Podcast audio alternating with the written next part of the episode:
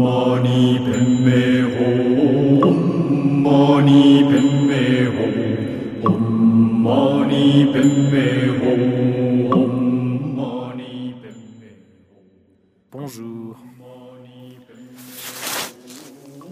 Alors, euh, en fait, euh, pour donner quelques nouvelles de temps à, tôt- de temps à autre, euh, après six ans, bon, il n'est jamais trop tard pour commencer, j'ai décidé de faire quelques podcasts, des, messages euh, audio comme ça. Euh, on pourra dire que ce sera la radio en route avec elle. donc des, des, podcasts euh, qui donneront des petites nouvelles de là où je suis et puis ce que j'ai traversé dernièrement et puis les plans pour la suite. Et donc, bah, carte postale du lieu. Ici, nous sommes dans le Qinghai en Chine. Euh, le Qinghai, c'est une province, euh, une des plus grandes provinces de Chine, euh, qui se trouve juste au nord du Tibet. La majorité, bon, là où je suis, c'est encore ce haut plateau, enfin ces plateaux qui, qui est le même que le plateau du Tibet euh, à 4000. euh, donc le plateau du Tibet lui-même, euh, c'est plutôt 4005 mètres, 4500 mètres d'altitude. Là, on est, on est redescendu à 2008. Euh, donc je suis sur une immense plaine de quelques centaines de kilomètres carrés. Et en fait qui, qui, est très très très plane. Donc c'est pas un- pas mauvais parce que euh, en fait je viens de, ces plateaux euh, qui étaient à 4500 mètres d'altitude et là j'ai dû endurer euh, dernièrement des froids extrêmes. Le matin, tous les matins il faisait moins 30. Donc moins 30 c'est froid en vélo. Et donc j'avais la bouteille d'eau complètement gelée, je devais la mettre dans, dans le duvet pour pas qu'elle gèle, pour avoir de l'eau au matin. J'avais les chiens, euh, les chiens tibétains qui me poursuivaient euh, de temps en temps. Alors à chaque fois que je passais devant un village, etc. J'avais mes quelques attaques de chiens par village. Donc euh, il faut imaginer en fait des gros chiens de, plusieurs dizaines de kilos. c'est énorme ces chiens. Ils font, ils font, on les prend pour des lions. Il y a un zoo, la petite histoire, il y a un zoo en Chine qui avait, mis un de ses chiens dans une cage en disant ceci est un lion. Et en fait, ça a marché pendant plusieurs années. Les gens croyaient que c'était un lion. Et euh, donc, en fait, c'est pour vous dire un peu le, la- gueule que ça a avec ses crocs baveux et, et cette façon de d'aboyer euh, d'aboyer en voulant vraiment signifier je voudrais te mordre la carotide cher monsieur qui passe en vélo donc on a eu un combat pendant quelques semaines euh, entre ces chiens et moi-même. Donc il y a eu un combat entre la race canine en général donc représentée par ces chiens là et euh, la race humaine représentée par moi-même. Donc euh, ce combat euh, donc j'étais votre champion hein, remerciez-moi. Et ce combat a été, il y a eu des hauts et des bas, et à plusieurs reprises, les chiens ont gagné, ont remporté des points, en mordant euh, différentes parties de mon vélo, notamment l'arrière, et puis, euh, puis différentes choses. Donc ils sont partis un peu en pièces, en lambeaux, il a fallu réparer, etc. Donc ça m'énervait énormément, étant donné qu'en plus, à chaque fois qu'un chien m'attaquait, il fallait que je trace. Alors j'ai calculé exactement euh, la vitesse d'un chien qui me poursuit sur terrain plat. Euh, c'est tr- entre 32 et 35 km heure. On va dire à 35, on commence à, il- voilà, on est bien quoi. Mais euh, il faut aller à 40 pour vraiment le distancer quoi.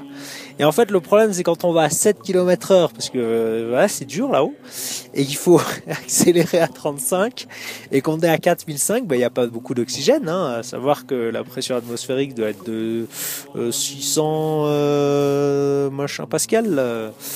Millipascal. euh, donc euh, c'est au lieu, au lieu de, de, de 1024. Hein, euh, donc en fait chaque respiration, en fait chaque effort, ça, ça nous cloue au sol quoi.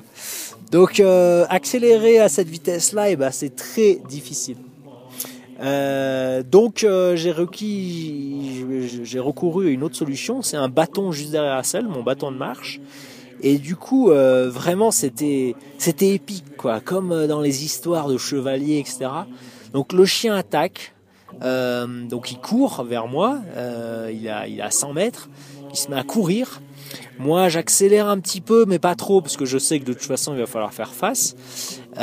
Et du coup, euh, je veux pas m'arrêter, hein, je veux continuer. Et du coup, je prends le bâton et là, je fais des grands moulinets avec.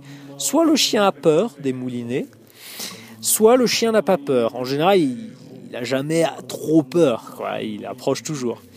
Et là, il aboie. Et puis il vient, il vient pour mordre les mollets, il veut du sang. Lui. Euh, ça tombe bien à ce moment-là, étant donné que, que je sens qu'il veut, il veut ma vie, donc moi je veux la sienne.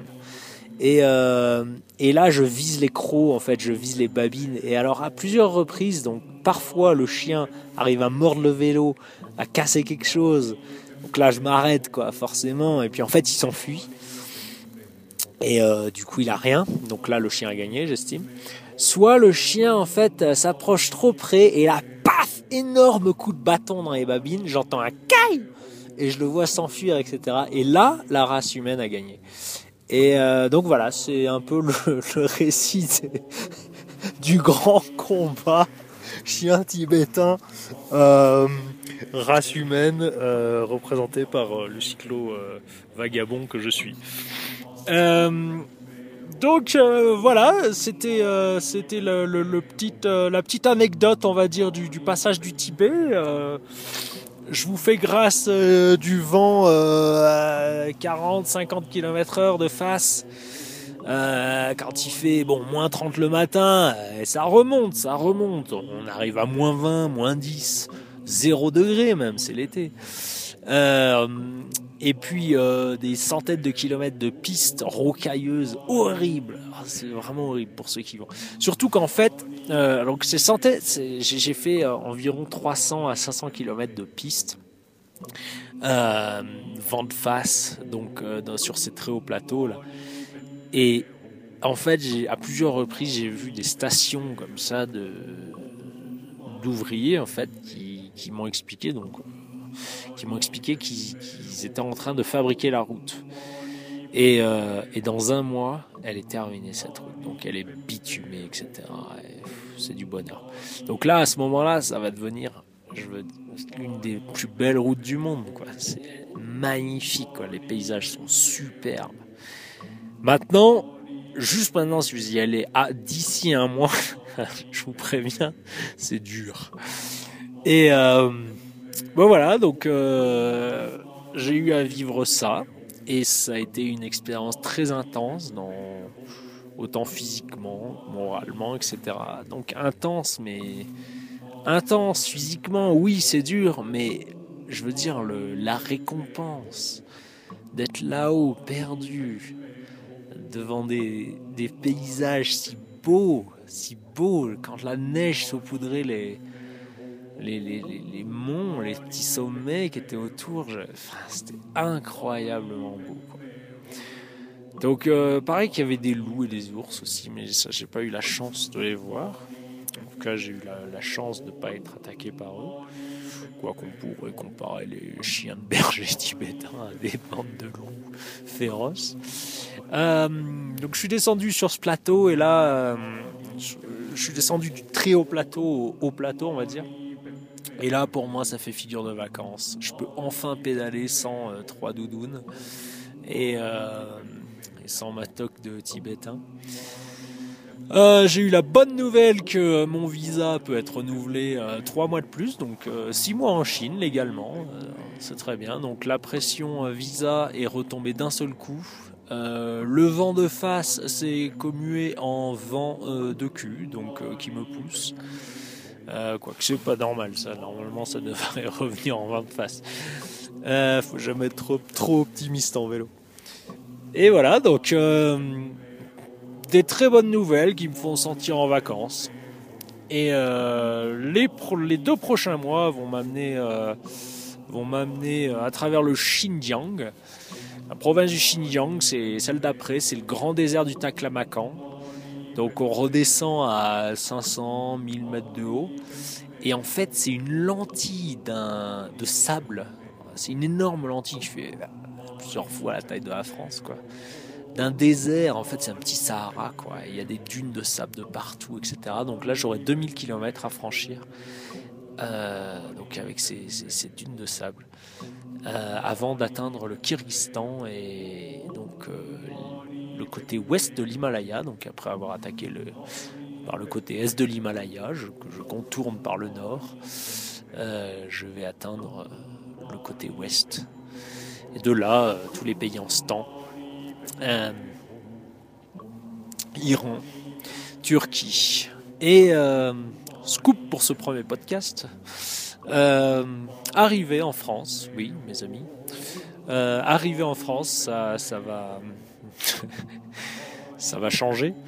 Après 7 euh, ans de pédalage, euh, arriver en France en décembre ou janvier, c'est toujours difficile de donner une date, hein, donc à avec des pincettes quand même.